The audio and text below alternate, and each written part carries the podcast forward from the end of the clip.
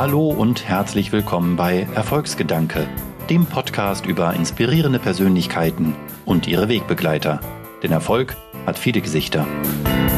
Ich bin Björn Weide, CEO beim Fintech-Unternehmen Smartsteuer und spreche heute mit Sarah Weber über Journalismus in Zeiten von Social Media, dem Wunsch nach mehr Beta-Denken in Deutschland und warum Henry Ford heute LinkedIn nutzen würde.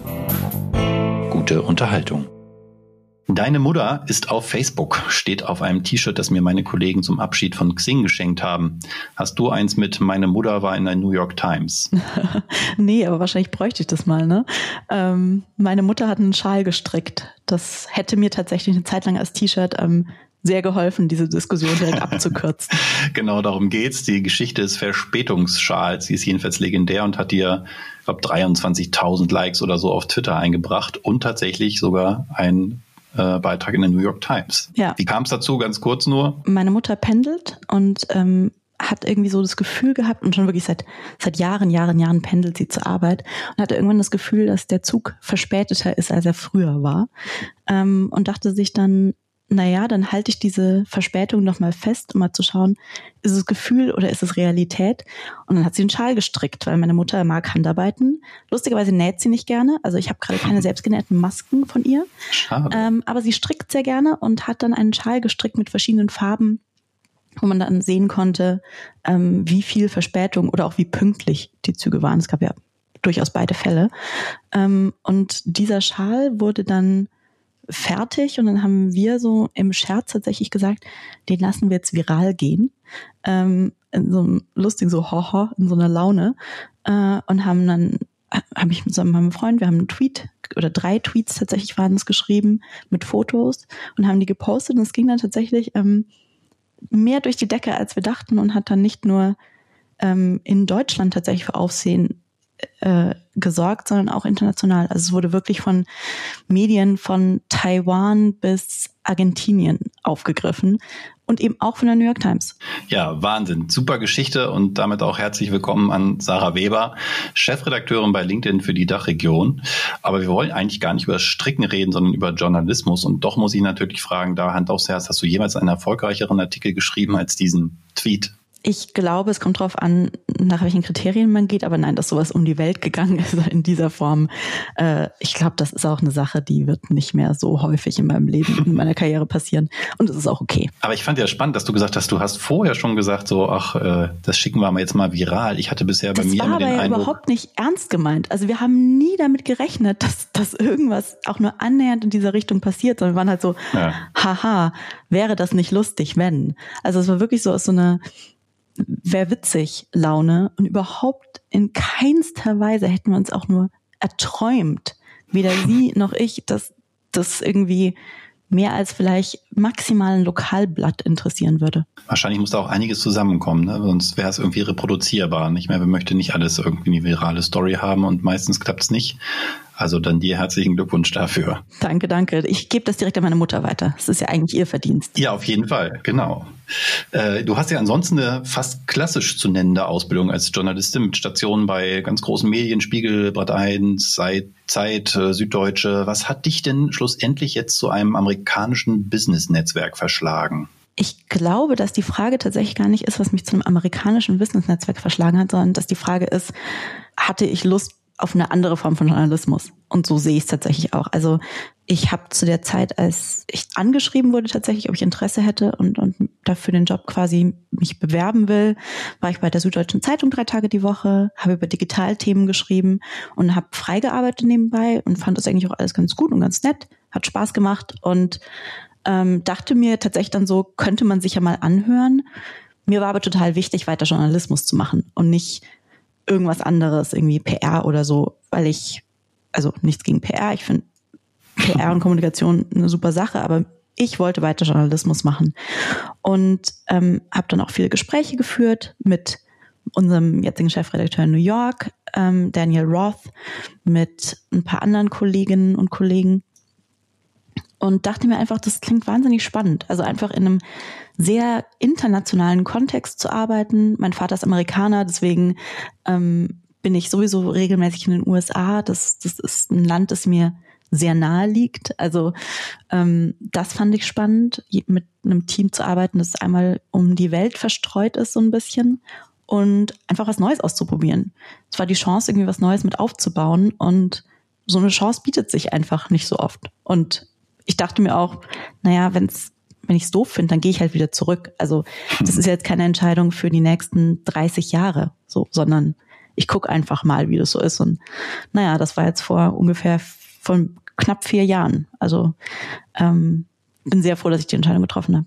Aber man hört deine Antwort ja schon auch an, dass auch bei dir sich ein paar Fragen im Kopf waren, ähm, als dieser Vorschlag kam. Denn so ähm, selbstverständlich, glaube ich, ist es auch 2020 noch nicht, auch nicht, dass LinkedIn überhaupt Journalisten beschäftigt. Denn wenn ich mir überlege, in der Vergangenheit, Facebook stand lange in der Kritik, steht ehrlich gesagt ja bis heute noch und versucht auch immer so ein bisschen von sich zu weisen, überhaupt Teil dieser Medienlandschaft zu sein, sondern sagt, hm, wir sind Plattform, nutzergenerierte Inhalte, Meinungsfreiheit, können wir alles nichts für. Jetzt wurden sie ein bisschen auf den Druck hin, ähm, haben sich verändert, haben Faktenchecker eingeführt, aber dennoch ähm, sind sie weit davon entfernt, selber Teil der Medienlandschaft sein zu wollen im klassischen Sinne. Und ihr geht einen anderen Weg, also ihr LinkedIn und beschäftigt sogar eigene Journalisten. Warum?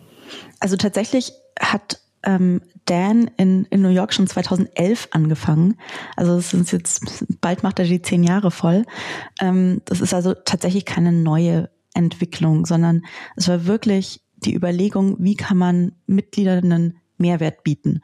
Und Inhalte sind ein Mehrwert, Informationen sind ein Mehrwert. Und deswegen ist tatsächlich die Idee, eine Redaktion anzustellen und, und ein Team von Journalisten zu beschäftigen, zentraler Bestandteil der Gesamtstrategie. Also wirklich so, damals muss man zurückdenken, 2011, LinkedIn war da im Prinzip so, so ein bisschen so eine Organisationsfunktion für Kontakte.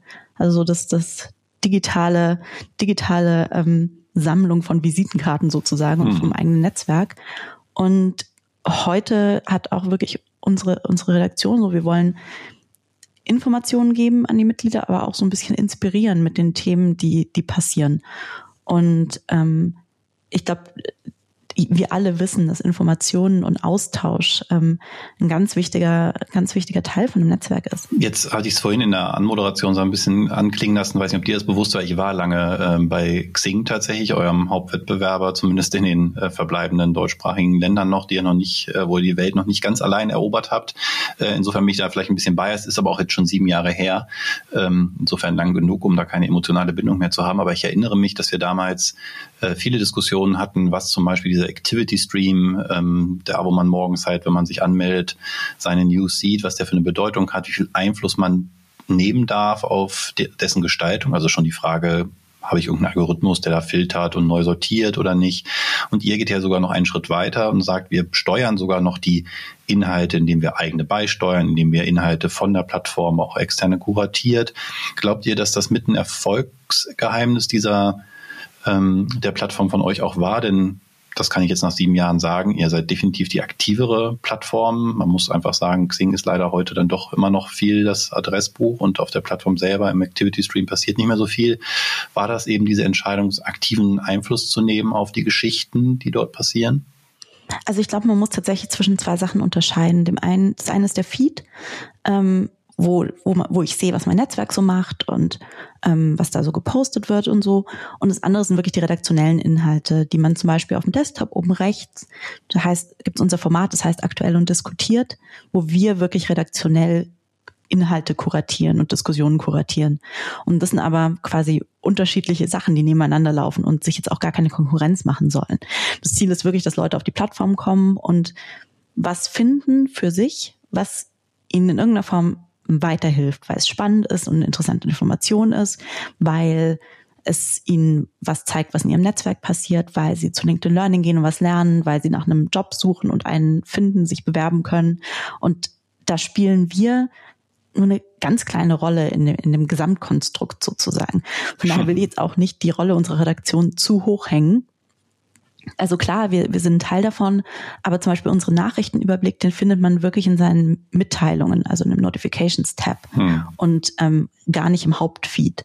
Weil wir wirklich sagen, hey, da könnt ihr dann draufgehen und seht dann wirklich jeden Morgen die, die wichtigsten Wirtschaftsnachrichten des Tages. Und ähm, es geht gar nicht drum, den Feed sozusagen für die Mitglieder zu bestimmen, redaktionell. Aber es geht schon darum, so habe ich dich verstanden, dafür zu sorgen, dass jeden Tag relevante Informationen da sind. Genau. Okay. Die sind da, aber eben neben dem Feed oder woanders. Aber der Feed ist wirklich weiterhin, der soll wirklich zeigen, was passiert in meinem Netzwerk, was passiert bei den Leuten, denen ich folge, mit denen ich vernetzt bin. Was ist denn jetzt für dich als äh, ja, klassische Journalistin so der Hauptunterschied zur Arbeit in einer Redaktion bei der Zeit oder der Süddeutschen zu jetzt der LinkedIn-Redaktion? Also ich glaube, es gibt zwei Sachen. Das eine ist, dass ähm, wir nicht nur eigene Inhalte erstellen, machen wir natürlich auch Interviews, Newsletter und so weiter, aber dass wir ganz viel kuratieren. Also sowohl aktuell und diskutiert als auch der Nachrichtenüberblick leben eigentlich von Mitgliederdiskussionen und Diskussionen rund um aktuelle Wirtschaftsthemen.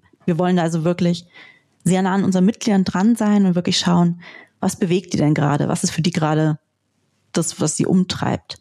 Und dann haben wir noch so einen dritten Pfeiler sozusagen unserer Redaktion. Das nennen wir kultivieren. Also es geht wirklich darum, wer sind Menschen, die Teil der Debatte sein sollten. Und ich glaube, Journalismus nicht mehr nur als ich schreibe einen Text oder mache einen Radiobeitrag oder einen Fernsehbeitrag und dann ist er da draußen und das war's zu sehen, sondern wirklich als, als Austausch und Journalisten auch wirklich und Journalistinnen auch als in, in einer Rolle als Kuratoren und ähm, dazu zeigen, hey, wir können wirklich Impulse geben, aber wir müssen gar nicht immer diejenigen sein, die Texte schreiben, zum Beispiel. Ähm, und ich glaube, dass das tatsächlich so eine, so eine Zukunftsfrage auch ist. Wie sieht Journalismus in Zukunft aus? Ich erinnere mich, ähm, dass als der Regierungssprecher Seibert anfing, selber zu twittern, gab es eine ziemliche Aufregung unter den Hauptstadtjournalisten, die so ein bisschen ihre Funktion als Gatekeeper gefährdet sahen. Ne? Die waren es gewohnt, in der Bundespressekonferenz die Informationen zu bekommen und dann quasi weiterzuleiten ans Volk über ihre ähm, jeweiligen Organe. Jetzt hat ich weiß gar nicht mehr, wann das war, 2017 wahrscheinlich, so auf dem Höhepunkt der Dieselkrise, äh, Dieter Zetsche, ziemlich exklusiv, glaube ich, ähm, eine Botschaft unter anderem an seine eigenen Mitarbeiterinnen auf LinkedIn veröffentlicht, nicht in seinem hauseigenen Intranet und auch nicht in einer großen deutschen Tageszeitung als exklusives Interview.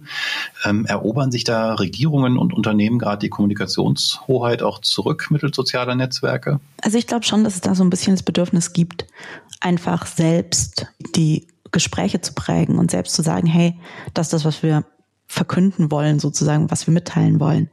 Gleichzeitig, also ist unser Job als Redaktion, das auch einzuordnen. Das, also selbst wenn jetzt irgendwie der CEO von einem großen Konzern was, was auf LinkedIn verkündet, klar, die Follower und so sehen das dann ungefiltert, aber wenn wir das redaktionell aufgreifen, haben auch wir den Kontext drumherum. Und es ist auch total wichtig, da auch wieder so ein bisschen zu unterscheiden. Aber generell glaube ich schon, ja, dass Leute einfach auch so ein bisschen, also Leute, Unternehmen, Regierungen natürlich ihre Kommunikation auch ein bisschen stärker selbst in die Hand nehmen wollen und eben auch direkt in den Dialog gehen wollen. Also in den Dialog mit Mitarbeiterinnen, in den Dialog mit Kundinnen, in den Dialog zum Teil auch mit der Branche, mit der Konkurrenz, je nach Thema. Mhm. Und ähm, das, das ist natürlich ein Trend, den wir sehen.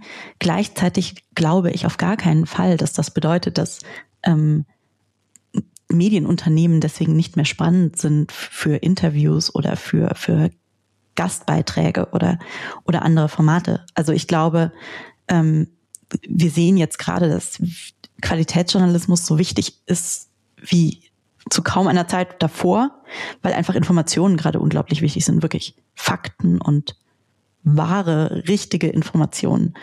Und ähm, deswegen glaube ich auch nicht, dass das, also wir als Redaktion wollen auch auf gar keinen Fall, dass Qualitätsmedien jetzt irgendwie wegfallen oder so, sondern ich glaube, es besteht natürlich da auch die Chance, dass Medien da auch vielleicht nochmal Sachen von Menschen hören, die sie normal gar nicht hören würden, weil es kriegt ja nicht jeder ein Interview mit jeder Person zu jeder Zeit, sondern das sind dann nochmal zusätzliche Inhalte, die es einfach gibt und mit denen man dann auch arbeiten kann, die man einordnen kann. So ein kleines Beispiel, Thomas Müller, der Fußballer, ähm, ist jetzt auf LinkedIn aktiv.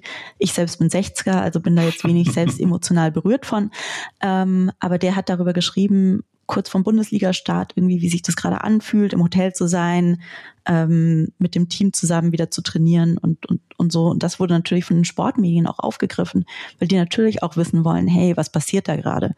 Ist das ein Ersatz für ein Interview mit Thomas Müller? Nee, natürlich nicht. Hätte jeder von denen genau zu dem Zeitpunkt ein Interview mit Thomas Müller gekriegt, vermutlich auch nicht. Also ich, ich sehe das eher auch als Ergänzung. Ja, was ich spannend finde, weil ich es auch selbst erlebe, ist, du sagst, es ist auch ein Einstieg in eine Diskussion, eben nicht nur ein, ein One, eine One-Way-Kommunikation. Ich publiziere einen Artikel oder ich gebe ein Interview und dann wird das halt gebroadcastet und dann war es das, sondern ich bin ja aufgrund der Plattform, so wie sie angelegt ist, immer direkt konfrontiert auch mit den Reaktionen und finde das ehrlich gesagt bei LinkedIn auch besonders spannend, weil ich eben nicht nur da was poste und dann war es das, sondern zur eigenen Meinungsbildung ja auch eine Reflexion bekomme durch die Kommentare darunter. Und die sind bei LinkedIn Stand heute, toi toi toi, ausgesprochen ähm, ausgewogen, ähm, hochwertig, also relativ wenig ähm, Trolls, wenig Bashing, sondern meist sehr reflektierte Kommentare. Und das finde ich macht den Wert der Plattform nochmal,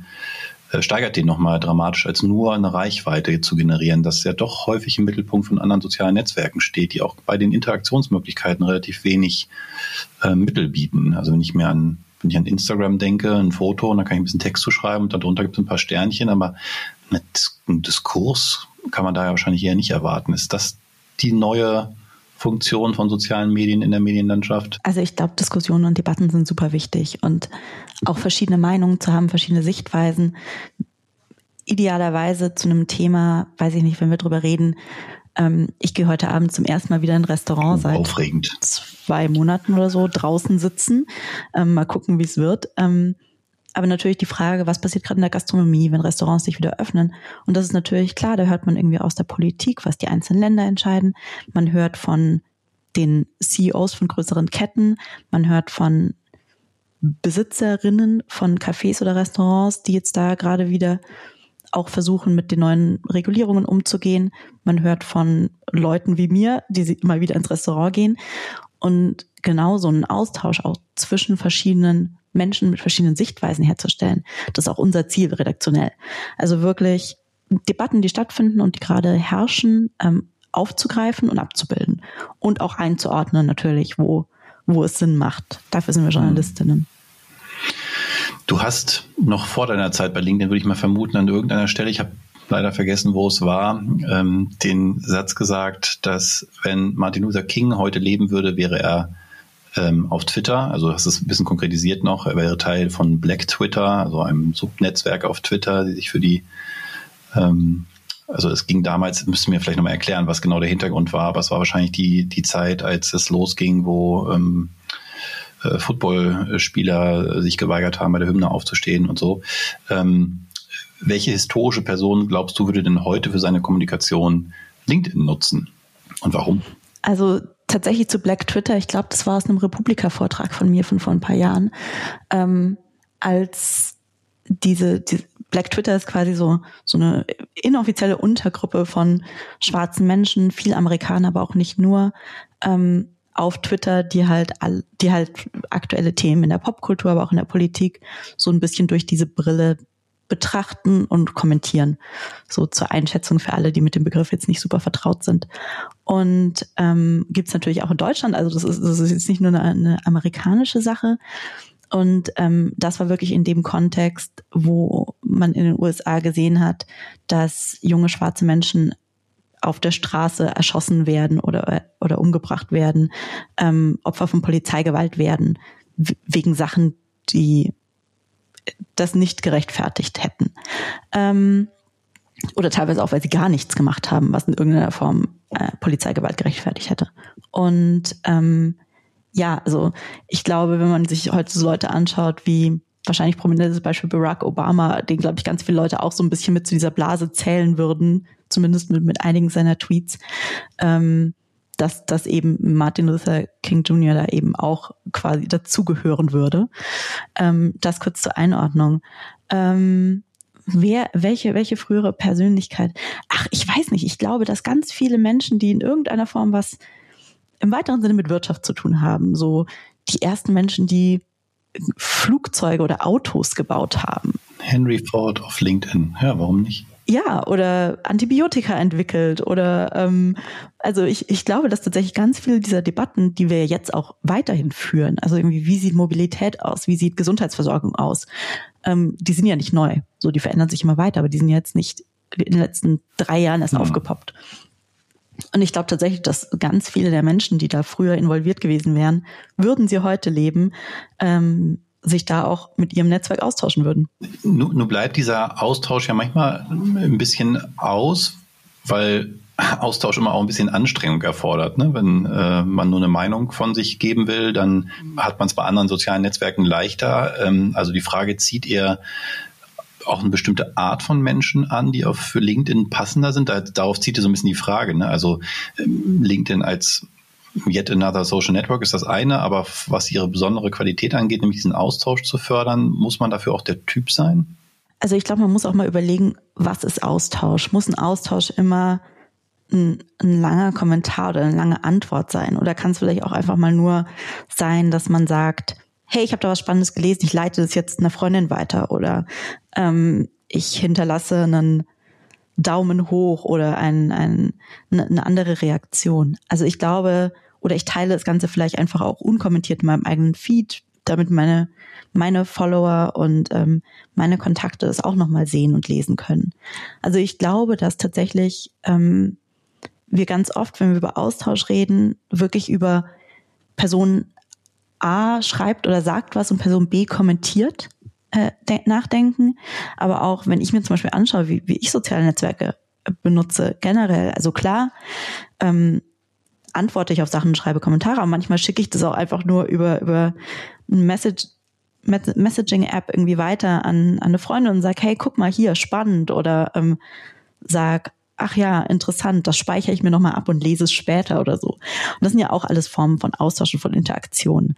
Ähm, generell, was wir sehen, bei, bei, gerade bei so härteren Wirtschaftsthemen, dass sich Frauen oft nicht so trauen, ähm, sich in, oder ich sage nicht so trauen, stimmt vielleicht auch gar nicht, aber dass, dass Frauen manchmal nicht so stark an den Debatten teilnehmen, was ich persönlich sehr schade finde, ähm, weil ich wirklich finde, dass, dass jeder und jede eine gewisse Expertise hat klar, die variiert. Ich kenne mich jetzt nicht so gut mit ähm, Impfmitteln und, und äh, Entwicklung in dem Bereich aus, so und dafür mit anderen Sachen. Ähm, aber dass jede Person irgendwie was hat, womit sie sich auskennt und worüber sie auch reden kann, entweder wegen, weil sie Expertise hat oder weil sie ähm, Erfahrungen in einem Bereich gemacht hat. Und tatsächlich würde ich mir wünschen, dass gerade Frauen da manchmal noch so ein bisschen bisschen stärker einsteigen, wo, glaube ich, dann oft die Tendenz dazu ist, ich schicke das jetzt mal irgendwem weiter oder ich lese das jetzt und ähm, hm. aber ich muss da jetzt nicht auch noch meine Meinung reingeben. Ich kann es jetzt ehrlich gesagt kurz nach dem ähm, Männerwelten ähm, äh, besser verstehen, ehrlich gesagt, als Mann, äh, als noch vor diesem Beitrag, warum Frauen das vielleicht auch gerade nicht tun, wenn man sieht, was für hässliche Reaktionen da teilweise produziert werden. Also da kann ich verstehen, dass man äh, oder Frau sich in dem Fall dann auch insbesondere noch zurückhält. Aber natürlich ist es für jeden äh, erstmal eine andere, ja, man exponiert sich stärker, wenn man eine eigene Meinung kundtut und die formulieren muss, anstatt sie nur zu teilen. Ich hatte da in einem anderen Podcast, der jetzt demnächst rauskommt, äh, mit Valerie Krämer von Opinory diskutiert. Das kennst du sicher auch, dieser so ein Widget, was ja. Spiegel und Co. einbauen und da kann man dann seine Meinung mhm. zu einem Thema abgeben. Und ich war da ehrlich gesagt ein bisschen skeptisch erst, weil so ähm, gefühlt dann doch diese, diesen Drang zum Populismus, den wir ja gerade überall sehen, in meinem Eindruck verschärfte, weil man ja ziemlich stark links oder rechts äh, da tendiert und man sieht das auch in den Ergebnissen. Es gibt relativ wenig in der Mitte. Aber ich fand den ähm, Hinweis von äh, Valerie ganz interessant zu sagen, naja, man wird zumindest gezwungen, sich mal Gedanken zu machen, welche Meinung man überhaupt hat. Und das sei ja in der Demokratie wahnsinnig wichtig. Äh, ohne eine Meinung ist es wahnsinnig schwer, am Ende eine, eine Wahlstimme äh, sinnvoll einzusetzen. Man muss ja danach gehen, wer unterstützt denn diese Meinung oder Haltung und wer vertritt meine am besten. Ähm, insofern sind es vielleicht tatsächlich so kleine Dinge wie ein Like, wie ein Share, die schon dazu helfen können, Meinungsbildung zu betreiben. Und da ist natürlich eine Plattform wie LinkedIn ja perfekt. Und ich glaube gerade zur Meinungsbildung, also auch einfach, wenn ich mir, weiß ich nicht, wenn ich ein einen Beitrag, einen Artikel, ein Video, was auch immer, lese oder anschaue und dann mir vielleicht noch ein paar Kommentare dazu anschaue ähm, und durchlese, dann kann ich mir auch daraus schon eine Meinung bilden, ohne dass ich jetzt selbst meine Meinung kundtun muss. Und ich glaube, wir müssen uns auch so ein bisschen entfernen davon, dass alles immer nur Meinung sein muss. Also manchmal ist vielleicht eine Erfahrung viel wertvoller als eine Meinung. Ähm, manchmal ist vielleicht eine Experteneinschätzung viel wertvoller als eine Meinung. Manchmal ist vielleicht eine Meinung super wertvoll. Ähm, aber ich glaube, wir müssen uns davon verabschieden, dass alles zwingend eine Meinung sein muss. Und dass vielleicht, wenn, gerade wenn man sich jetzt einmal anschaut, ähm, sehr viele Leute sind zu Hause und die Kinder von sehr vielen Menschen sind auch zu Hause.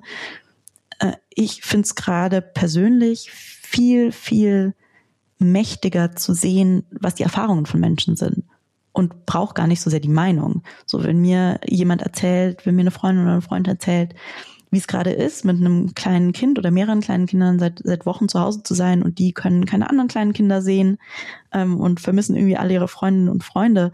Einfach diese, diese Erfahrung finde ich viel wichtiger als die Meinung, was das jetzt bedeuten muss hm. im ersten Schritt.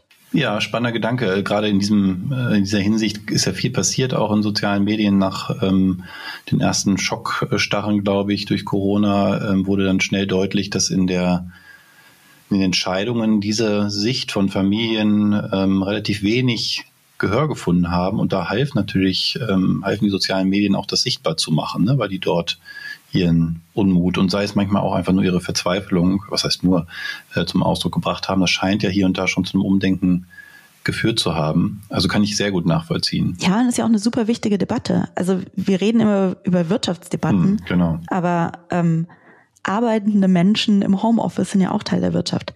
Kinder sind, also Kitas und Schulen sind ja auch Teil der Wirtschaft, einfach weil Menschen mit Berufen in ihnen arbeiten und kleinen Menschen dabei helfen, sich für die spätere Berufswelt in irgendeiner Form dann vorzubereiten.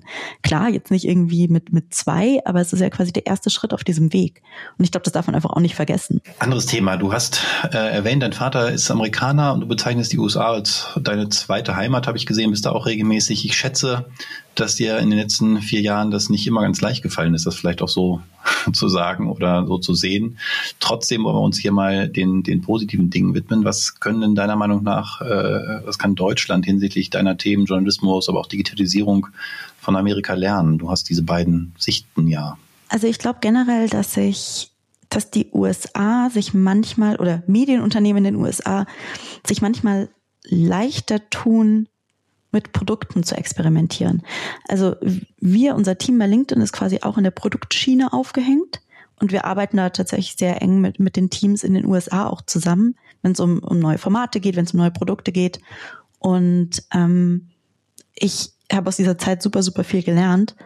Und ich weiß auch, dass ganz viele deutsche Medien natürlich da auch ähm, sehr stark an der Produktentwicklung arbeiten, sich überlegen, wie können sie ähm, ihre, ihre Leserinnen, ihre, ihre Hörerinnen, ihre Zuschauerinnen besser erreichen. Aber tatsächlich die, die Formate, wo ich mir dann oft denke, boah, das ist jetzt richtig, richtig cool, sind natürlich nicht alle aus den USA, aber schon immer wieder aus den USA. Hm. Und ähm, das ist tatsächlich so eine Sache, die ich mir hier auch oft noch ein bisschen mehr wünschen würde. Also bei der Washington Post kann ich zum Beispiel einzelne Journalistinnen abonnieren. Also kann sagen, ich möchte jedes Mal benachrichtigt werden, wenn Person X was Neues veröffentlicht. Finde ich super. Würde ich sofort hm. bei, bei ganz vielen einstellen, weil ich mir denke, so, klar, habe ich so, so Journalistinnen und Autorinnen, die ich besonders gerne lese. Ähm, wenn von denen was Neues rauskommt, ich, ich kriege das dann schon irgendwie immer mit, aber das sind die Sachen, ich möchte das eigentlich gerne sofort sehen. Man braucht eine zweite Plattform dafür, ne? Muss man denen auf Twitter folgen oder so, um dann ihre Artikel zu sehen? Warum eigentlich? Ja, oder halt regelmäßig auf die Seiten gucken und dann halt mal wirklich auch schauen. Oder ähm, wer gerade richtig, richtig gute Berichterstattung macht, ist The Atlantic. Und die haben, wenn man die App öffnet, ich glaube tatsächlich nur auf iOS, ähm, so morgens, nachmittags und abends, ich weiß nicht, ob noch zu mehr Zeiten, echt immer so quasi so einen regelmäßig aktualisierten kleinen kleinen Überblick mit verschiedenen Geschichten, die gerade live gegangen sind, ähm, die aber immer so so ein bisschen angeteased sind und so wie so wie so eine Mini wie so eine Mini Zeitung zusammen ähm, gepackt, immer wenn man die App aufmacht. Und ich lese das super gerne. Also das ist ganz oft morgens so eine Sache oder abends, die ich dann einmal aufmache, auch weil sich über den Tag weiterentwickelt.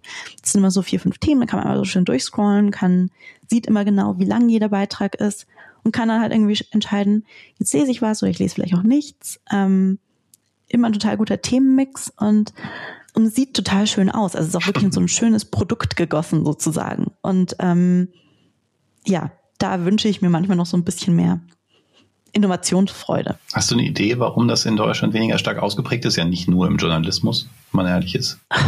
Schwierig. Also ich glaube schon, dass wir Deutschen, wir sind so ein bisschen das, das, das Volk der äh, Dichter und Denker mit, mit äh, und, und der Erfinder und der Tüftler und so. Und du hast, ich glaube, das Denken ist manchmal das Problem. Wir wollen irgendwie Sachen so perfekt haben. Wir wollen irgendwie so, dass es, dass es, dass es richtig gut ist und dass, ähm, egal wer jetzt kommt, irgendwie versucht, so Löcher rein zu pieksen, dass die Person nichts mehr findet. Ähm, und ich glaube, dass da manchmal, gerade so Produktsachen, manchmal dieser Beta-Gedanke von, wir probieren jetzt einfach mal was aus und ähm, wenn es nicht funktioniert, dann lassen wir es halt wieder oder ändern es. Aber wir, wir warten quasi nicht, bis alles perfekt und ähm, 40 Mal durchgetestet ist, sondern wir schauen einfach mal. So, wir haben eine erste Version entwickeln die dann vielleicht auch gemeinsam mit, mit den Menschen da draußen weiter. Sehr, sehr spannend, ja, kann ich, kann ich gut nachvollziehen. Äh, die Dichter und Denker, ähm, du bist ja nun auch tatsächlich von deiner Ausbildung her äh, mit einem Master in Publizistik und Buchwissenschaft auch äh, ja, äh, in der klassischen äh, Welt zu Hause. Was bedeuten dir denn Bücher heutzutage noch in Zeiten von Social Media und Dauerbeschallung? Ich liebe Bücher. Schön. Ich, ähm, meine Mutter hat, hat in der Buchhandlung gearbeitet, meine ganze Kindheit lang. Ich bin echt so zwischen Büchern aufgewachsen. Ähm, also ich habe auch zwischen im Buchladen gearbeitet und ähm, Buchwissenschaft studiert. Und ich glaube, die Sache, für die ich jetzt in dieser ganzen Isolationssituation am meisten Geld ausgegeben habe, waren wahrscheinlich tatsächlich Bücher. Also für mich war irgendwie, wir haben davor, als irgendwie klar war, okay, wir werden jetzt wahrscheinlich die nächsten Wochen nicht mehr so viel rausgehen, haben wir tatsächlich hier so kurz geredet, so, okay, was brauchen wir noch? Kein Toilettenpapier, sondern bedruckte Seiten. Ja, also ich lese tatsächlich auch, also ich lese total viel und total gerne, ähm, nicht nur Bücher auch. Ähm, ich habe total viele gut digitale äh, Zeitungs- und Magazinabos. Ähm, ich aber ich lese auch wirklich viele gedruckte Bücher. Ich kaufe viel zu viele Bücher ähm, und lese tatsächlich auch viel weiterhin gedruckt, ähm, weil ich es einfach auch schön finde, mal nicht vor einem Bildschirm zu sitzen, sondern wirklich so, so ein gutes gedrucktes Buch, wo man auch mal irgendwie eine Ecke umbiegen kann, was man natürlich nicht sollte, aber was ich dann trotzdem irgendwie mache oder ähm, was man auch mal so einfach irgendwie in, in die Tasche schmeißen kann. Es ist irgendwie egal, wenn wenn es drauf regnet, dann werden die Seiten ein bisschen wellig, aber man kann es immer noch lesen und ähm, kann es mitnehmen. Riesenbuchfan. Also das eine ist diese Haptik, das finde ich genauso. Ich finde aber auch das Format einfach, dass es länger ist, entschleunigt fast automatisch. Es kostet mehr Aufwand und Überwindung, ehrlich gesagt, heute mehr denn früher, ähm, sich überhaupt damit zu beginnen zu beschäftigen. Aber dann ist es so eine eigene Welt und ich schätze das sehr, so einen Gedanken auch mal ausführlicher zu sehen ähm, und nicht nur in, in seiner auf 280 Zeichen verkürzten, vielleicht etwas überdramatisierten äh, Form. Äh, kann ich also gut nachvollziehen. Und ich glaube auch zur Meinungsbildung. Ja. Also wir haben gerade über Meinungsbildung geredet und ich glaube, da halt auch wirklich mal Originalquellen zu lesen. Ich lese auch tatsächlich total gerne super nerdy, aber Geschäftsberichte oder Studien oder so. Finde ich super. Ähm, weil man da einfach nochmal so ganz andere Einblicke kriegt. Und klar, das ist was anderes als so ein, so ein hübscher Roman, den man so runterlesen kann. Aber auch das ist tatsächlich so eine Sache an Primärquellen sozusagen, die ähm, mir auch Spaß macht an guten Tagen. Jetzt, jetzt heißt dieser Podcast ja Erfolgsgedanke und die Idee ist so ein bisschen über dich und deinen Erfolg zu sprechen, aber auch ähm, zu reflektieren, wer oder was ist denn dafür verantwortlich? Gibt es Bücher, wo du sagst, die haben mich schon stark geprägt, wo wenn ich die nicht gelesen hätte, wäre mein Leben vielleicht anders verlaufen? Ganz viele. Also ich glaube wirklich auch schon, ich habe als Kind super viel gelesen. Also einmal so die ähm, Astrid Lindgrens und ähm, Christine Nöstlinger so, so hoch und runter. Ähm, und ich glaube schon, dass es einfach so dieses in andere Welten entschwinden können und sich mit anderen Kulturen beschäftigen und mit, mit anderen Lebenssituationen beschäftigen. Also ohne jetzt ein konkretes Beispiel, aber generell, dass das einfach was mit einem macht und auch irgendwie so eine Neugier im Kopf auslöst.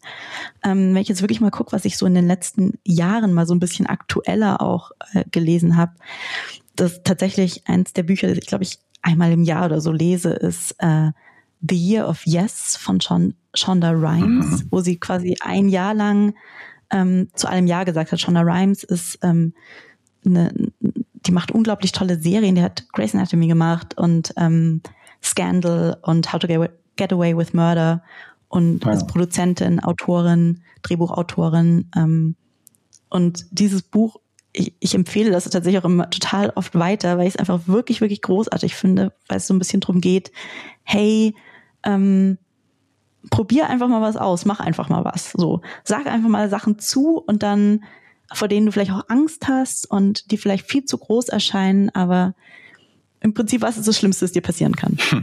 Ein schöner Gedanke, ja. Ist meist gar nicht so schlimm, wie man erst glaubt, ne? Nee. Also sie sagt auch irgendwie in dem Buch, so, ein, so ein Teil, wo sie irgendwie eine Rede halten muss und irgendwie super aufgeregt ist. Und dann ist sie so, okay, was ist das Schlimmste, was passieren kann? dass ich mir irgendwie in die Hosen mache oder so. Ist es realistisch, dass es passiert? Also auf der Bühne natürlich. Ist es realistisch, dass es passiert? Nein.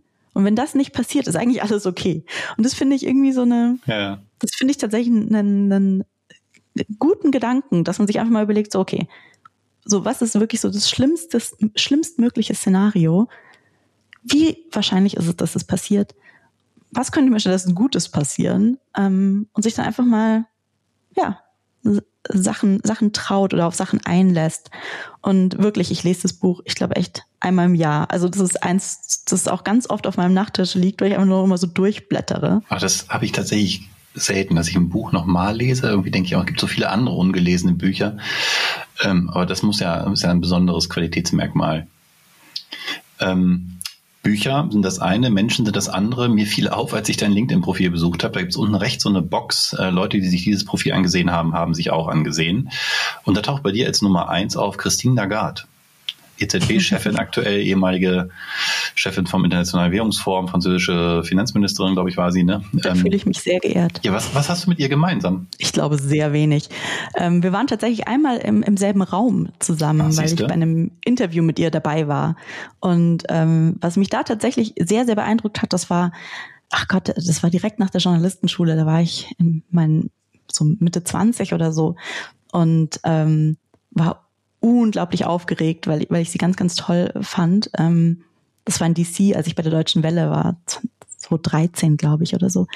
Ähm, und dass sie wirklich jede Person im Raum, vom Tonmann bis, äh, bis zur Praktikantin, die ich damals war, hin, allen die Hand geschüttelt hat und wirklich, was man damals noch gemacht hat, ähm, und man wirklich das Gefühl hat, dass sie alle Personen im Raum irgendwie ähm, wertschätzt auf eine äh, gewisse Art und Weise und nicht nur mit mit den in Anführungszeichen wichtigen Personen oder der wichtigen Person, die das Interview führt, ähm, interagiert. Und das ist eine Sache, die ich mir damals tatsächlich, die, die habe ich mir sehr gemerkt, weil ich mir dachte, ähm, so muss es sein.